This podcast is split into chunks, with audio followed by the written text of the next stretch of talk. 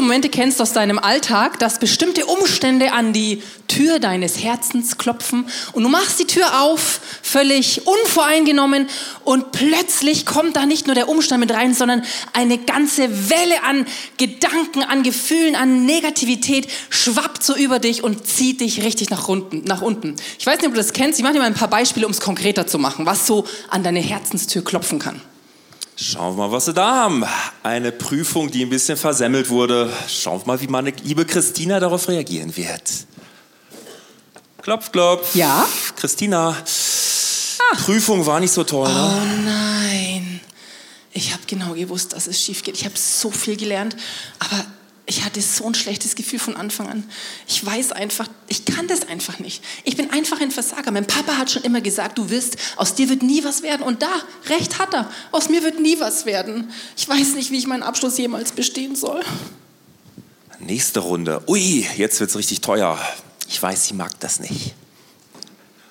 Tok, tok. Ja, hallo?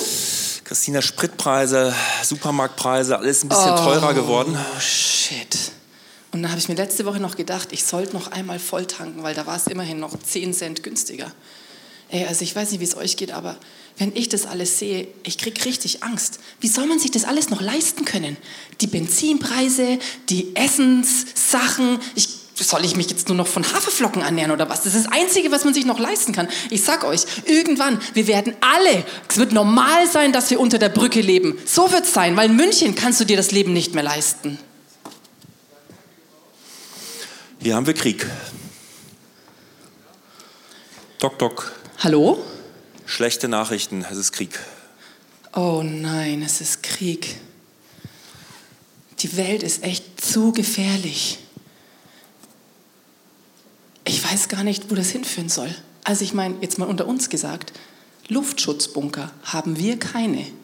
Und wenn du unsere Bundeswehr anschaust, verteidigen können die uns nicht. Also ich will jetzt nicht schwarz malen, Freunde, aber ich sage euch eins, wenn der Krieg nach Deutschland kommt, wir werden alle sterben. Ui, Missgeschick. Selbst schon passiert. Tok, tok. Ja? Christina, dein Laptop, äh, ist ein bisschen Kaffee drüber gelaufen. Oh, ich bin so ein Vollpfosten. Ich habe mir noch gedacht, stell den Kaffee doch nicht direkt neben den Computer. Und irgendwie, vielleicht kennst du das, ich habe einfach nicht drauf gehört. Auf meinen eigenen Rat habe ich nicht gehört. Und jetzt das, Totalkatastrophe, funktioniert gar nichts mehr. Jetzt werde ich wieder die Rennerei haben, zu diesem blöden Laden muss ich wieder gehen. Und dann, wie soll ich meine ganzen Online-Meetings eigentlich machen? Es funktioniert ja nicht.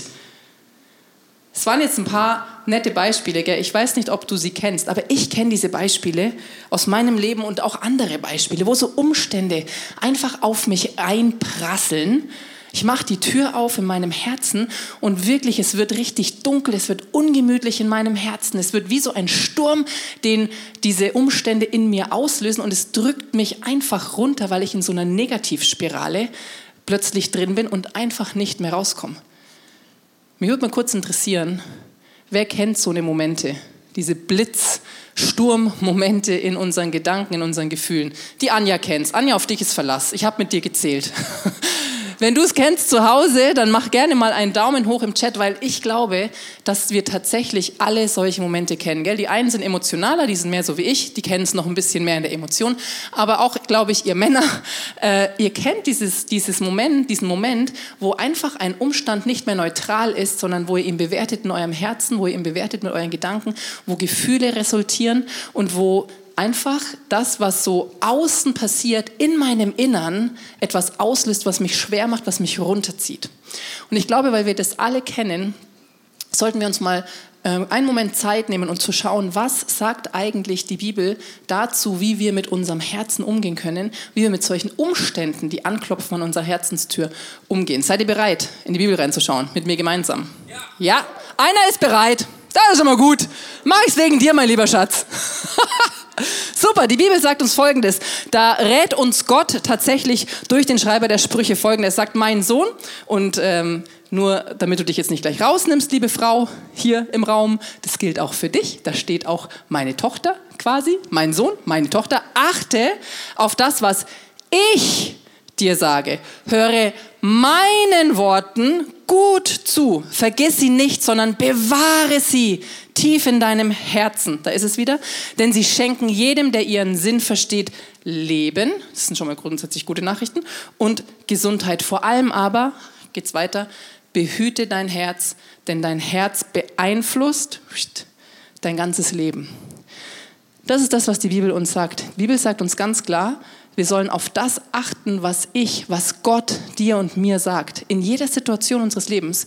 Wir sollen seinen Worten gut zuhören, sie in unserem Herzen bewahren und unser Herz behüten. Wenn wir das machen, springt daraus, resultiert daraus Leben, resultiert daraus Gesundheit, geistliche Gesundheit, körperliche, äh, seelische Gesundheit, körperliche Gesundheit. Das ist der Rat, den Gott uns gibt. Und ich finde es ganz interessant, weil das heißt, offensichtlich kann ich nicht nur Gottes, Gottes Worten in meinem Leben Raum geben, in meinem Herzen Raum geben. Das Herz übrigens, vielleicht noch kleine Randbemerkung, im hebräischen Denken ist das Herz der Ort, wo dein ganzes Sein, was dein ganzes Sein meint. Also du in deiner Ganzheit wirst mit deinem Herzen sozusagen beschrieben. Das ist der Ort, wo deine Gedanken sind, wo dein Wille ist, wo deine Gefühle sich aufhalten, wo du Entscheidungen triffst. Also es ist tatsächlich so ein lenkendes, ein lenkendes Organ in deinem, in deinem Leben, ein, ein, ein Wort, der dich persönlich als komplett, komplette Person meint.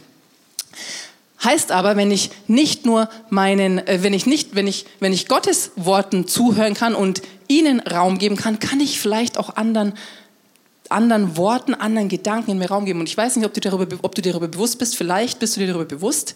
Ich bin mir darüber bewusst. Ich sage im Sinne von, ich weiß es, aber ich mache es nicht oder ich höre nicht darauf in meinem Alltag.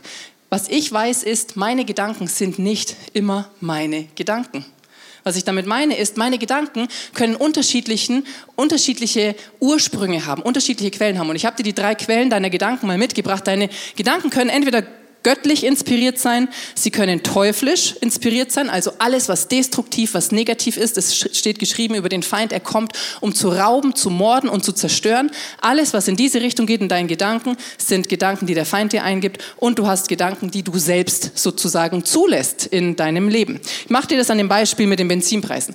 Beispiel Benzinpreise, menschliches Denken im Umgang mit Benzinpreisen wäre, okay, ist ganz schön teuer geworden. Na gut, jetzt zahle ich für 100 Euro, tanke ich für 100 Euro und so viel wie drin ist, ist halt drin. Kann man nichts machen. Ist so ein bisschen Sachebene, sage ich mal, neutral. Du hast einen Umstand, du gehst damit um, du machst es. Feindliche Gedanken wären das, was wir dir gerade gezeigt haben. Diese Spirale an Hoffnungslosigkeit, an Negativität, an Aussichtslosigkeit, an, boah, es wird alles so teuer, wo soll das noch hinführen? Dieses, was dich so richtig, richtig runterzieht, was so eine richtig teuflische Dynamik ähm, ähm, einnimmt, annimmt in deinem, in deinem Inneren. Und göttliche Gedanken in diesem Beispiel wären zum Beispiel, dass du in der Bibel ähm, eine Stelle liest, in der es heißt, dass Gott auch die Vögel im Blick hat und dass er quasi alles im Blick hat, was lebt auf dieser Erde und er derjenige ist, der versorgt. Und vielleicht wäre das so ein Impuls, den du plötzlich hast, ähm, der so in deinem Herzen laut wird, der sagt, mach dir keine Sorgen, ich versorge dich. Das ist, sage ich mal, die Wahl, vor der wir stehen, wenn wir mit Umständen konfrontiert werden, wie wir mit diesen Gedanken umgehen, welchen Gedanken wir da ähm, Raum geben, ob wir unseren eigenen Gedanken Raum geben, die vielleicht noch relativ neutral sind, ob wir uns gefangen nehmen lassen von so destruktiven Wellen oder ob wir bereit sind, uns göttliche Wahrheiten abzusuchen. Ich glaube, das ist eigentlich ja alles sehr, sehr leicht, gell? Ist da eigentlich alles sehr leicht. Aber lass uns mal kurz ehrlich sein. Also ich weiß nicht, wie es in deinem Leben aussieht. Ich kann nur von meinem Leben reden. Aber ich mache das in meinem Leben oft nicht. In meinem Alltag, obwohl ich das alles weiß. In meinem Alltag schleichen sich oft diese Gedankenhochburgen ein, diese Mauern ein, diese, diese Gedanken, die mich gefangen nehmen, die mich runterziehen, wo ich eben nicht auf göttliche Wahrheiten höre und auch nicht einfach nur neutral mit einer Situation umgehe, sondern wo ich anfange, mir Sorgen zu machen, wo ich anfange, Minderwert äh, zuzulassen, wo ich anfange, äh, Angst zu haben vor der Zukunft, wo ich anfange, Hoffnungslosigkeit Raum zu geben. All das kenne ich in meinem Alltag sehr, sehr gut und das, obwohl ich all das weiß.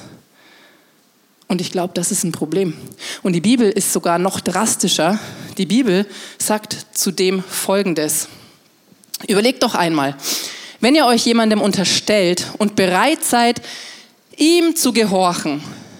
Gehorchen ist ein interessantes Wort, weil in dem Wort gehorchen steckt das Wort hören. Das bedeutet so viel, wenn wir bereit sind, auf ihn zu hören und das zu tun, was er uns sagt. Okay? Wenn ihr bereit seid, ihm zu gehorchen, seid ihr damit seine, und jetzt wird's krass, Sklaven. Ihr seid die Sklaven dessen, dem ihr gehorcht. Entweder ihr wählt, interessant, wir haben die Wahl, ich habe es dir gerade erklärt, die Sünde und damit den Tod, oder ihr wählt den Gehorsam Gott gegenüber und damit die Gerechtigkeit. Das ist das, was die Bibel sagt. Du hast die Wahl und du entscheidest, auf wen du hörst. Und wem du gehorchst, auf wen du hörst, dem gehörst du. Das ist das, was die Bibel dir sagt. Ich sage es nochmal, weil es ist so eine krasse Wahrheit. Gell? Auf wen du hörst, wem du gehorchst in deinem Alltag. Nicht einfach irgendwann, sondern in deinem Alltag. Wem du gehör, wem du, auf wen du hörst, wem du gehorchst, dem gehörst du. Dessen Sklave bist du. Und ich in meinem Leben, ich kann nur für mein Leben sprechen, ich gehöre oft nicht göttlichen Gedanken über mich selbst oder über meine Umstände. Ich gehöre oft diesen negativen Gedanken, diesen Gedankenhochburgen, die sich aufbauen und auftürmen, wenn die Umstände mich irgendwie überwältigen, wenn ich wieder mal nicht mein Herz bewahrt habe. Und meine Frage an dich heute ist einfach, wem gehörst du? Wem gehört dein Denken? Wenn du so die letzte Woche mal reflektierst, wem hast du dein Denken untergeordnet? Waren es göttliche Gedanken, die du primär gedacht hast? Waren es neutrale Gedanken? Oder waren vielleicht, war vielleicht so der eine oder andere teuflische Gedanke dabei, destruktiver Gedanke dabei? Wessen Sklave bist du in der letzten Woche geworden? Vielleicht der Sklave der Angst, vielleicht der Sklave des Minderwerts, vielleicht der Sklave der Hoffnungslosigkeit, des Zweifels, der Lüge. Die gute Nachricht ist, die Bibel kennt es, dass wir versklavt werden von Umständen. Und sie beschreibt diesen, diesen Umstand oder diesen Zustand äh, in Form des Volkes Israel. Im ersten Teil der Bibel kannst du ihre Geschichte lesen. Und das Volk Israel kommt an einem Punkt seiner Sklaverei, wo es sich in diesen von Umständen vollen, versklavten Herzenszuständen wiederfindet, an dem Punkt, dass es eine ganz wichtige Entscheidung trifft und eine Wahl, eine Wahl macht, um rauszukommen aus diesen aus dieser Gefangenschaft. Und Jens, was haben die Israeliten da so gemacht? Zunächst mal haben sie auf ganz viele Lügen gehört und das seit Jahrzehnten, seit Jahrhunderten hat sich das so ins kollektive Gedächtnis äh, von Israel eingebrannt, nämlich dass sie Sklaven sind, dass sie da niemals wieder rauskommen werden. Und irgendwann kommt der Moment, wo sie äh, an, an, an einen Rest Hoffnung haben und sie schreien zu Gott und sie sagen, Gott, hol uns raus aus dieser Sklaverei. Das ist etwas, was wir heute auch machen können. Gott, ruf uns raus, hol uns raus aus dieser, aus dieser Sklaverei, weil wir schaffen es nicht selbst. Und dann passiert Folgendes, Gott kommt tatsächlich zu ihnen und äh, du kannst die ganze Story nach nachlesen im Buch Exodus, das ist das zweite Buch Mose in der Bibel, ähm, im Detail. Und grundsätzlich geht es dann stark vereinfacht folgendermaßen zur Sache. Gott schickt jetzt Plagen gegen den Pharao und gegen das Volk des Pharaos, um ihn dazu bringen, dazu zu bringen, Israel, das Volk Gottes rausgehen zu lassen. Und er schickt jetzt, das ist hochinteressant, neun Plagen. Und diese neun Plagen, ähm, da muss Israel erstmal nichts tun. Die Plagen treffen die Ägypter und nicht Israel. Gott bringt diese Sklaven und Israel muss erstmal nichts tun. Dann gibt es eine zehnte Plage. Eine zehnte Plage und diese Plage betrifft das Leben. Es geht darum, dass Gott sagt, okay, wer sich nicht an mich hält, von dem wird jede Erstgeburt sterben. Und das ist krass. Die Israeliten hören das und Gott sagt ihnen auch, ich werde euch schützen. Und ihr macht jetzt Folgendes. Und dann kommt was, was erstmal so rein menschlich überhaupt keinen Sinn macht. Gott sagt, äh, ihr feiert das Passafest. Das wird zu diesem Moment eingesetzt. Er sagt, ihr holt euch ein Lamm, das Passa-Lamm, und ihr schlachtet dieses Lamm. Ihr werdet das ganze Lamm aufessen an diesem Abend, in dieser Nacht. Und ihr werdet das Blut des Lammes nehmen und ihr werdet dieses Blut an dem Rahmen eurer, eures Hauses werdet ihr das Blut einsetzen und das Vertrauen auf, das Kraft, auf, die, auf die Kraft des Blutes des Lammes. Es wird euch retten. Völlig abstrus, oder? Völlig abstrus. Mit Sicherheit haben einige gedacht, okay, hey, was soll denn das jetzt? Das bringt doch überhaupt rein menschlich nichts.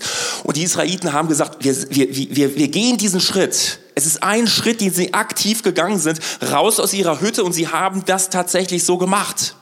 Und ich habe dir die Bibelstelle mitgebracht, wo das nochmal ergänzend beschrieben wird, 2. Mose 12, Vers 13. Aber das Blut soll für euch zum Zeichen an den Häusern werden, in denen ihr seid. Und wenn ich das Blut sehe, dann werde ich an euch vorübergehen. So wird keine Plage, die Verderben bringt, unter euch sein, wenn ich das Land Ägypten schlage. Vielleicht ist es dir so noch nie aufgefallen, aber was Gott hier sagt, ist Folgendes. Das Blut soll für wen zum Zeichen sein? Für euch für die Israeliten selbst. Gott ist auf dieses Zeichen nicht angewiesen. Gott kennt dein Herz. Er kennt es mit all diesen Dingen, die da drin liegen, mit all den Lügen, die da drin stecken. Gott kennt dein Herz. Gott sagt, dieses Blut, dieser Schritt, den ihr geht, bestreicht das, tut, tut das, was ich euch sage. Dieses Zeichen soll euch dazu dienen, dass ihr wisst, ihr habt einen Türsteher an eurer Tür. Und ich, Gott, bin euer Türsteher und alles das, was da rein will an euch, an, an Schädigung, an, an Lügen, es hat vorüberzugehen, weil ich möchte, dass euer Herz lebendig bleibt. Das ist das, was Israel erlebt und das Volk Israel wird gerettet. Und das Interessante, was Jesus dann tut, 2000, äh, mehr, viel mehr als 2000 Jahre später, kommt Jesus auf diese Welt. Jesus ist Gott, der allmächtige Gott. Er verlässt den Himmel, er wird Mensch in der Person von Jesus Christus. Und er sitzt, er sitzt mit seinen Jüngern zusammen an einem Tisch, wo sie was feiern? Das Passafest, dieses Fest von damals, wo die Türen bestrichen wurden. Und Jesus nimmt diesen Kelch, das Wein drin, und Jesus sagt, ich bin das Passalam. Der Wein steht dafür, dass ich für euch gestorben bin, zur Vergebung eurer Sünden. Und ihr habt die Wahl. Ihr habt die Wahl, dieses Opfer anzunehmen. Und dann, und das ist der Bezug für dich heute, stellt sich dir die Frage, glaubst du das? So ähnlich, so ähnlich wie damals, wie die Israeliten sich gedacht haben, ja, was soll das bringen? Brauche ich einen Retter? Ja, ich brauche einen Retter, aber ist Jesus der Retter? Und Jesus lädt dich auch heute ein und das will ich dir einfach jetzt zeigen an dem, was, äh, äh, wo Christina jetzt drinsteckt in dem Herzen. Christina trifft jetzt eine ganz bewusste Entscheidung und sie sagt, ich gehe raus aus diesem Herzen. Ich, geh, ich, ich, ich öffne mein Herz. Ich mache das Herz auf für Gott. Und Christina macht jetzt Folgendes. Sie nimmt das in Anspruch, was Jesus Christus für sie getan hat. Und sie bestreicht damit ihr Herz. Und das ist ein Symbol dafür, Jesus, du bist der Herrscher, du bist der Retter, du regierst über mein Herz. Und sie streicht es obendrauf, genauso wie die Israeliten damals. Sie bestreicht den Eingang ihres Herzens. Und Christina sagt damit eins, Jesus Christus, du bist mein Bodyguard. Jesus, du bist der, der über der Tür meines Herzens wacht. Du bist der, durch den mein Herz lebendig wird. Du bist der, durch den mein Herz gesund wird, wo es krank geworden ist. Das ist das, was Jesus getan hat damals vor 2000 Jahren und diese Einladung gilt auch dir. Diese Einladung gilt auch dir heute. Und meine Frage ist, was macht dieser Türsteher? Vielleicht kennst du es aus einem Club, wo es Türsteher gibt. Ein Türsteher steht vor der Tür und er hält das Böse ab vor den Leuten, die da drin sind. Ein Türsteher geht aber auch rein und er holt die Störenfriede raus, die sich da drin breit gemacht haben. Er holt die Störenfriede aus deinem Herzen raus, die sich in deinem Herzen breit gemacht haben. Lass uns mal nachschauen. 2. Korinther ist eine sehr äh, hochinteressante Bibelstelle. 2. Korinther 10, 4, Vers 4 bis 5. Ich setze nicht die Waffen dieser Welt ein, sondern die Waffen Gottes. Sie sind mächtig genug, jede Festung, egal was, in was du dich gerade wiedergefunden hast, jede Festung zerstören die Waffen Gottes, jedes menschliche Gedankengebäude niederzureißen, einfach alles zu vernichten, was sich stolz gegen Gott und seine Wahrheit erhebt. Alles menschliche Denken nehmen wir gefangen und unterstellen es Christus, dem es gehorchen muss. Vielleicht ist es dir ganz neu. Du bist deinen menschlichen Gedanken. Du bist all deinen Gefühlen. Gefühle sind auch nur eine, eine Folge deines Denkens. So wie du denkst, so wirst du dich fühlen. Du bist deinen Gedanken nicht schutzlos ausgeliefert, sondern hier steht, alles menschliche Denken kannst du gefangen nehmen unter den Gehorsam von Jesus Christus stellen. Wie oft machen wir das? Viel zu selten in unserem Alltag. Und dann geschieht genau das, dass diese Dinge sich breit gemacht haben vor deinem Herzen, in deinem Herzen, dein Herz hart geworden ist und du dich dahinter verbarrikadiert hast. Und deshalb, wir nehmen jetzt einfach mal diese Gedanken, nehmen wir jetzt einfach mal gefangen. Was wären das für Gedanken? Jesus, was sagst du zu meiner schlechten Note? Ich fühle mich wirklich wie so ein richtiger Versager. Und Jesus sagt, weil du wertvoll bist in meinen Augen, dafür gebe ich, deshalb gebe ich mein Leben für dich. Wir sind so leistungsgetrieben, so leistungsorientiert. Das, was du leistest, das bist du. Das ist eine Lüge.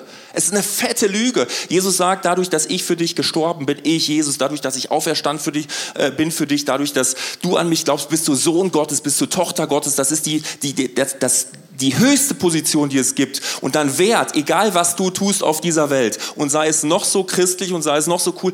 Du, du kannst dir nichts dazu verdienen. Und das ist Gnade. Deshalb lass uns diese, diese Lüge, dass du das bist, was du tust, einfach ans Kreuz bringen. Aber was ist jetzt mit den Benzinpreisen?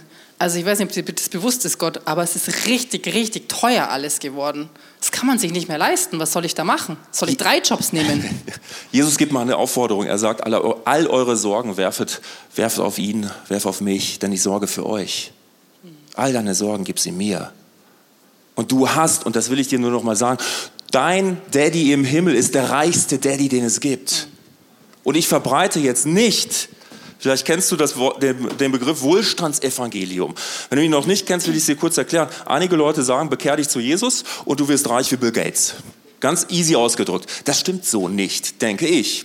Aber was auch nicht stimmt, ist genau das Gegenteil.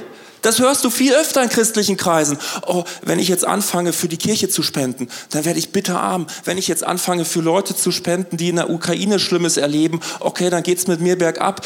Du glaub, du, du, du, es wird so geschehen, wie du glaubst. Jesus sagt, so wie du glaubst, so wird es geschehen. Warum ticken wir in dieser Richtung automatisch? Dass wir sagen, okay, kein Wohlstandsevangelium, geschenkt. Aber warum gehen wir automatisch in die exakt die andere Richtung und sagen, ja, aber wenn ich jetzt mich an göttliche Prinzipien halte, dann werde ich arm wie eine Kirchenmaus. Dir geschehe nach deinem Glauben. Warum ticken wir so, dass wir sagen, okay, hm, also christliche Prinzipien, das, was Jesus so vorgelebt hat, auch in Bezug von Sexualität, also wenn ich das jetzt so lebe, dann macht doch eh keiner mit und dann werde ich, in, dann werde ich als Single äh, enden später. Warum denken wir so? Dir geschehe nach deinem Glauben. Also lass uns anfangen, göttlich zu denken. Und dann, wird, dann wirst du versorgt werden, weil Gott ist dann Versorger. Das ist, der, das, ist, das ist eine Bezeichnung, dann ist Gott. Ist Gott ist dann Versorger. Okay, Gott, aber was sagst du dann bitte zu dem ganzen Kriegen, die jetzt zum Kriegsgeschehen und ganz ehrlich, ich weiß nicht, was du dazu sagst, aber ich kann dir sagen, was ich sage, ich habe richtig Angst. Und auch deine Angst, sie gehört zu Jesus. Und deine Angst, die darf nicht dazu führen, dass du bewegungslos bleibst. Also es gibt, wir haben einen Bericht von Open Doors gehört, wo, wo es einen Mann gab, der, der, der selbst aus einem Gebiet kommt, wo Christen verfolgt wurden. Und dieser Mann hat gehört von den Verfolgungen in seinem Land und hat gesagt, jetzt gehe ich hin. Und seine Freunde wollten ihn warnen. Und sie haben gesagt, hey, jetzt kannst du nicht hingehen, warte, bis sich das alles entspannt hat. Und er hat gesagt, ich bin doch nichts Besseres als meine Brüder und Schwestern, ich gehe jetzt hin. Und ich sage dir nicht, dass du jetzt deine Koffer packen sollst und ins Krisengebiet fahren sollst. Wenn Gott es jetzt sagt, okay, ich, aber was ich dir sage ist, Verschließe deine Augen nicht vor dem, was Gott tun will in deinem Leben durch dich, durch dich in dem Leben von anderen. Verschließe deine Augen nicht. Fang an, Gott zu fragen, Gott, wo, will, wo bewegst du deinen Arm in München? Gott, wo bewegst du deinen Arm in meiner Stadt, wo ich jetzt gerade sitze? Wo wirkst du? Denn da, wo du wirkst, da will ich auch sein und da will ich hingehen. Deine Angst darf nicht dazu führen, dass du bewegungslos wirst, sondern sie gehört zu Jesus. Und da wirst du anfangen, in diesen Situationen göttlich zu denken. Und dann, also ich weiß, es mir peinlich, aber du weißt ja, dass ich ein Trottel bin und ein Tollpatsch. Ich habe schon wieder Kaffee über meinen Laptop geschüttet. Ich fühle mich echt schlecht. Und das ist jetzt tatsächlich was, was mich sehr bewegt, weil ich habe ich es selbst erlebt. Ja. Und ich will dich einfach kurz, will dir kurz erzählen, was da passiert ist, weil ähm, was es klingt so einfach manchmal. Ne? Äh, wenn wir darüber sprechen und was das jetzt alles, wie man das machen kann, trotzdem steckst du drin in den Umständen. Und mein Umstand ist tatsächlich der gewesen, ich habe braunen Kaffee mit Milch und mit Zucker über meinen Laptop schön über die Tastatur drüber, ähm, bin damit zur Reparaturwerkstatt gefahren und alles war wieder wunderbar. Zwei Monate später, das Teil ist wieder kaputt und ich fahre wieder hin, lasse es wieder instand setzen. Ein paar Monate später, abends wichtiger Workshop, ich sitze an meinem Rechner, pff, das Ding geht aus und ich fahre wieder zu dieser Werkstatt. Und das sind die Momente, oder? Und die, die, die kennen wir. Momente, wo du wirklich sagst, hey, das, das gibt keinen Sinn, was soll das?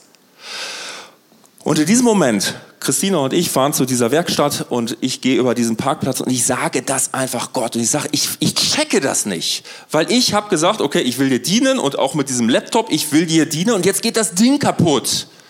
Und dann kommt einfach so, so, ein, so, so ein plötzlicher Gedanke in meinem Kopf. Und dieser Gedanke lautete, Jens, ich habe da noch einen Auftrag für dich. Also gehe ich hoch zu dieser kleinen Reparaturwerkstatt an einem Samstagnachmittag, da ist nur noch eine Person in dieser Werkstatt, alle sind schon im freien äh, Wochenende und dann steht da dieser Mann und ich komme mit ihm ins Gespräch darüber, wie es ihm geht. Und ich merke, er hat einen riesen Hass auf seine Familie, er hat einen riesen Hass auf seinen Sohn, auf seine Frau. Und ich, ich, äh, ich, ich bin dabei und ich stelle einfach nur Fragen. Und ich, ich frage ihn einfach, okay, also es scheint ihm nicht gut zu gehen, auch zu Hause. Und er sagt, ja, warum sonst sollte ich am Samstagnachmittag in der Werkstatt sein? Und so geht es die ganze Zeit. Und irgendwann denke ich mir, okay, irgendwie, also der wird doch wahrscheinlich auch sein, der wird doch eh was Gutes noch finden in dieser Family. Und deshalb frage ich ihn, okay, also was schätzen Sie an Ihrer Familie? Und er schaut mich an und sagt, nichts. Oder nennt ein paar Sachen, wo ich sagen würde, das zählt man nicht auf, wenn man etwas erwähnt, was man schätzt. Und dann gehe ich so weit und ich frage ihn, aber Sie lieben doch Ihre Familie.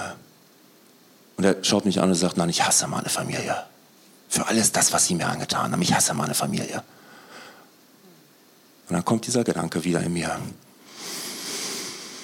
Jens, du bist hier, weil du einen Auftrag hast. Und ich fange an, darüber zu erzählen, was ich, was, ich, was ich mache. Und ich sage ihm, also wenn das Probleme gibt mit seinem Sohn, er kann, ich habe ihm dann die Telefonnummer gegeben, sein Sohn soll, soll sich unbedingt bei mir melden. Das hat er nie getan. Ich habe es aber trotzdem einfach so weitergegeben. Und ich, ich, ich lade diesen, diesen Mechaniker ein zu uns in die Kirche. Ich weiß nicht, ob er jemals gekommen ist.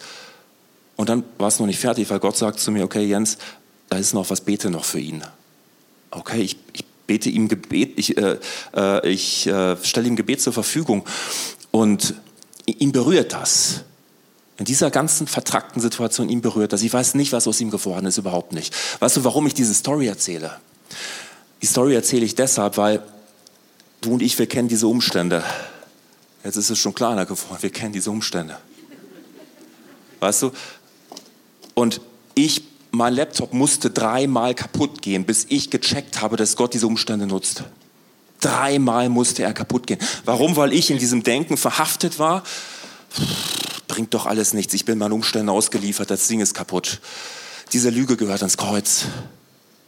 Was Gott machen möchte mit all diesen Umständen ist, dass er dein Herz entwickeln möchte zu Gott hin. Warum? Weil du dadurch liebesfähiger wirst. Gott gebraucht Umstände, in denen du dich die Wahl hast, dich zu entscheiden zwischen einer destruktiven Stimme und einer göttlichen Stimme. Entscheidest du dich für die göttliche Stimme, wird dein Herz entwickelt zu Gott hin und du bist, du wirst in deiner Liebesfähigkeit zunehmen. Gott ist es nicht primär daran interessiert, was du tust, was du leistest, sondern er ist daran interessiert, wie es um dein Herz bestimmt ist ob dein Herz in der Lage ist zu lieben. Denn das ist das, wo Jesus sagt, äh, das, das ist ein Symbol, was ich dir mitgebracht habe, ein Herz, Dein Auftrag ist es, Gott zu lieben und deinen Nächsten wie dich selbst. Und das schaffen wir nicht immer. Das schaffen wir nicht immer, sondern wir, wir, wir nehmen eine Abzweigung. Die Bibel nennt das Sünde. Und genau da kommt unser Gott ins Spiel. Und er sagt, genau für diese Sünde, für diese Abweichung bin ich ins Kreuz gegangen. Bin ich gestorben, bin wieder auferstanden, damit jeder, der an mich glaubt, nicht verloren geht, sondern das ewige Leben hat. Und das passiert, wenn du Jesus in dein Leben einlässt. Und vielleicht fällt dir dieses Detail auf. Jesus steht jetzt vor der Herzenstür von Christina. Es ist nicht nur das Kreuz, es ist Jesus. Weil denk daran, wie Jesus an diesem Kreuz hing. Oben blutet sein Kopf wegen der Dornkrone. Was hast du hier? Hier blutet seine rechte Hand, weil sie eingeschlagen ist ins Kreuz. Hier blutet seine linke Hand, weil sie eingeschlagen ist ins Kreuz. Und hier unten stellst dir einfach vor, dass es mit so einem Büschel richtig aufgetragen wurde, der tropft Blut runter. Hier unten sind seine, seine Füße ans Kreuz genagelt. Er ist der Türsteher. Er ist der Türsteher deines Herzens. Und das ist so interessant, weißt du, weil der Türsteher, der sorgt dafür, dass alles Schlechte an deinem Herzen vorbeiziehen kann und dass dein Herz lebendig wird von neuem. Und das kannst du heute machen. Weil weißt du, wenn du sagst, Jesus, du bist der Chef in meinem Leben, dann hast du dieses Kreuz an der Eingangstür deines Herzens. Und wenn der Feind dann kommt und dich in alte Muster reinzwängt und die alte Lügen auftischen will, dann kannst du einfach nur sagen, Feind, verschwinde. Ich lebe nicht mehr, sondern Christus lebt in mir. Es ist Christus, der an der Tür meines Lebens steht, der an der Tür meines Herzens steht. Es ist Christus. Es ist das Kreuz. Und genau dieses Kreuz, die Bibel sagt, lässt du Jesus in dein Leben ein, bist du versiegelt mit dem Heiligen Geist. Und deshalb hast du heute eine Möglichkeit, das werden Christina und ich dir ganz kurz zeigen. Wir haben Öl vorbereitet.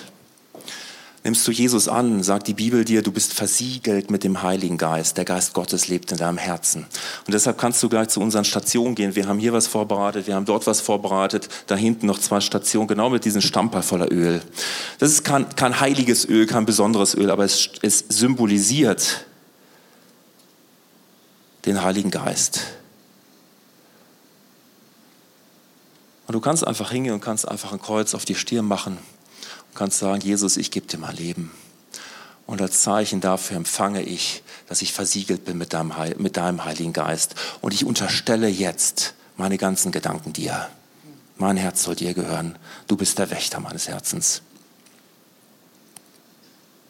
Und Christine und ich werden jetzt für dich beten, weil ich habe es gerade gesagt, das ist kein heiliges Öl, kein besonderes Öl. Du kannst es jetzt zu Hause auch machen. Wann immer du diesen Podcast anschaust, nimm dieses Öl. Und trotzdem, trotzdem es kein, kein heiliges Öl ist, die Handlung, alles das, was in diesem Moment passiert, ist heilig, weil du lässt Jesus rein. Du sagst vielleicht zum wiederholten Male, vielleicht zum allerersten Mal, du bist jetzt der Chef in meinem Leben, du lässt Jesus rein. Und dadurch wird diese Handlung heilig. Und, egal, ob du das jetzt hier machst oder zu Hause, wir werden jetzt dafür beten, dass du das Wirken Gottes jetzt in deinem Leben, in deinem Herzen erfährst. Jesus, ich danke dir dafür, dass du da bist.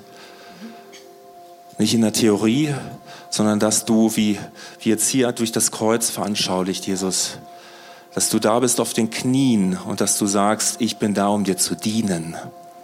Ich bin da, um dich rauszuholen. Ich bin da, um dir Leben zu schenken in Fülle. Nicht irgendwas, Leben in Fülle. Und du stehst vor der Tür und Offenbarung 3.20 sagt, ich stehe vor der Tür, du stehst vor der Tür und jedem, der aufmacht, zu dem wirst du reingehen und du wirst Gemeinschaft haben mit ihm, Jesus. Und das ist die Wahrheit, das ist Gottes Wort, das rufe ich aus über dir. Egal, wo du das jetzt machst, Gott, wenn er anklopft und du die Tür deines Herzens aufmachst, geht er rein und er hat Gemeinschaft mit dir. Ja. Und Jesus, in deinem Namen nehmen wir jetzt alles gefangen. Wir unterstellen alles deinem Gehorsam, was ich gegen dich aufstellen möchte. Und Jesus, ich bete jetzt stellvertretend für mich, aber auch für jeden Einzelnen ähm, hier vor Ort und online um Vergebung, da wo wir in den letzten Tagen, in der letzten Woche, in den letzten Wochen ähm, uns versklavt, uns versklaven haben lassen. Da wo wir unsere Gedanken dem Geist der Angst, dem Geist der Sorge, dem Geist des Minderwerts, dem Geist der Armut, dem Geist der der, der, der, des Versagens geopfert haben, da bitte ich dich wirklich um Vergebung und in deinem Namen ergreife ich Autorität über jede einzelne Macht, die sich eingeschlichen hat, die unser Gedanken, unsere Gedanken vergiftet